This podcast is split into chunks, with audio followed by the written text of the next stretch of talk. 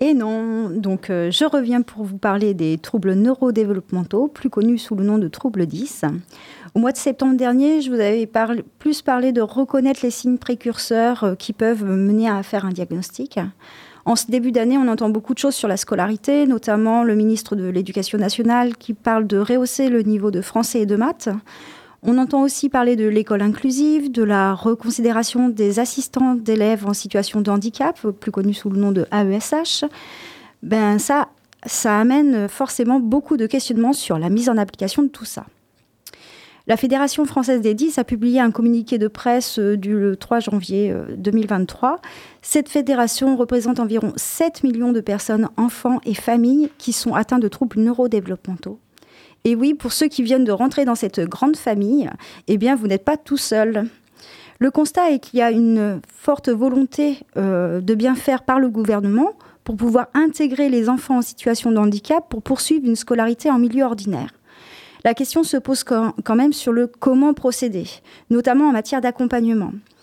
Afin que vous puissiez savoir de quoi nous parlons, je préfère vous expliquer quels sont les types d'aménagements qui sont souvent mis en place pour nos enfants 10.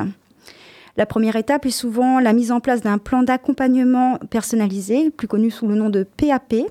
C'est un process interne à l'école qui est mis en place sous la responsabilité de la direction de l'établissement après l'avis du médecin scolaire.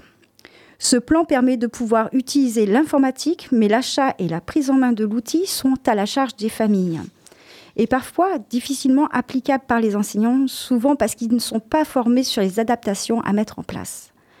La deuxième étape est la mise en place d'un plan personnalisé de compensation, le PPC ou le PPS aussi.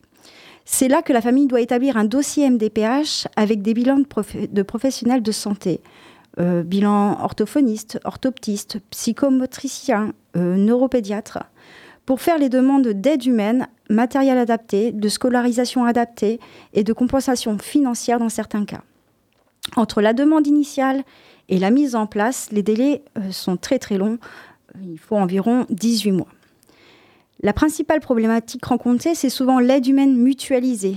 Une personne pour deux à trois élèves dans notre académie, pas forcément dans le même établissement, pas forcément sur, sur le même niveau scolaire et pas forcément sur le même handicap.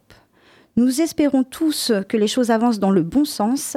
Avec beaucoup d'écoute et de sensibilisation, nous pourrons tous avancer ensemble pour euh, que nos enfants deviennent des adultes accomplis. Un grand merci